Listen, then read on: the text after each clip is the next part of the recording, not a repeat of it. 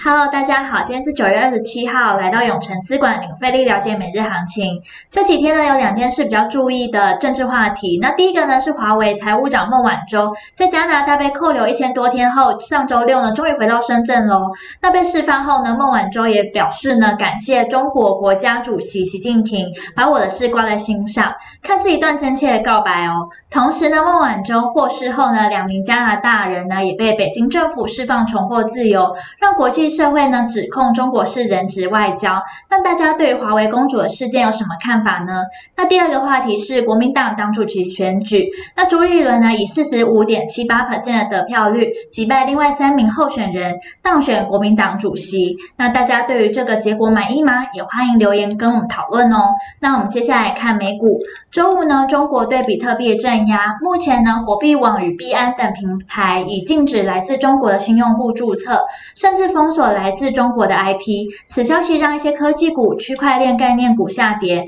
Nike 糟糕的销售预测以及表示供应链紧缩，让到货时间将出现延误，进一步的抑制市场情绪，让 Nike 大跌六点七 percent。市场对中国疫情和美国政治的担忧而回落。同时费的本周政策会议结束后，股市涨势呢有可能会结束，也让周五美国四大指数涨跌互见。道琼呢上涨了三十三点一八点，纳斯达达克指数下跌了四点五四点，科技五大天王仅微软下跌零点零七零 percent，其余苹果、脸书、Google、亚马逊上涨。接下来看台股，先来关注电子全指股，台积电收在六百零二元，联电、大立光、日月光下挫逾一 percent，股王系力 KY 呢尾盘涌入大单，收在四千四百四十五元创新高。市场传出 AMD 将与联发科合作，尽管联发科呢否认消息，但今日呢股价上涨四 percent，带动 IC 设计股表现不错。但中国限电风波扩大，市场担忧台厂重镇昆山受冲击，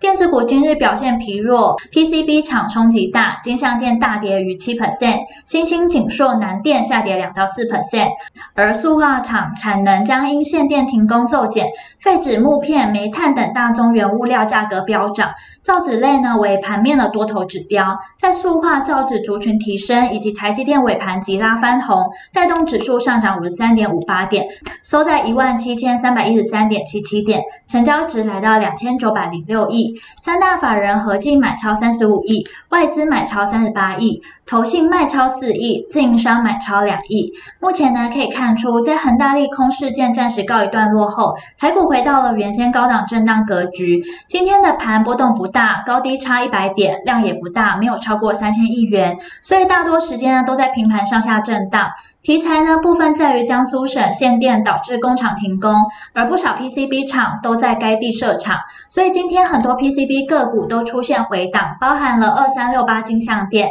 六二一三联茂等。从类股表现来看，个股反映出题材及基本面状况。台股最后也是因为台积电的拉尾盘，才带动台股收涨五十三点，呈现量缩震荡盘。盘中的热门产业呢，包含了造纸、观光、塑胶，未来趋势及展望。电子呢，稍微转弱下，今天就看到传产类股转强，所以在量缩行情中，类股轮动情况还会很明显。因为是区间格局，可以针对强势股量缩压回短多操作，或是留意强势族群中落后补涨股。那听到这边，相信大家一定在了解完国际跟台股状况后，更希望知道怎么对自己的投资获利有帮助。记得稍后六点，我们永成资管姜太一分析师会详尽针对盘中热门族群解析，包括二四零九友达、二六一。一五万海、二三一四台阳、二三六八金像电、三七零七汉磊，敬请期待。今天的永诚资管零费力了解每日行情就到这边结束，祝大家可以赚饱饱。学员们可以订阅，按下小铃铛。想更了解我们永诚资产管理处，欢迎到我们本专辑官网。那明天见喽，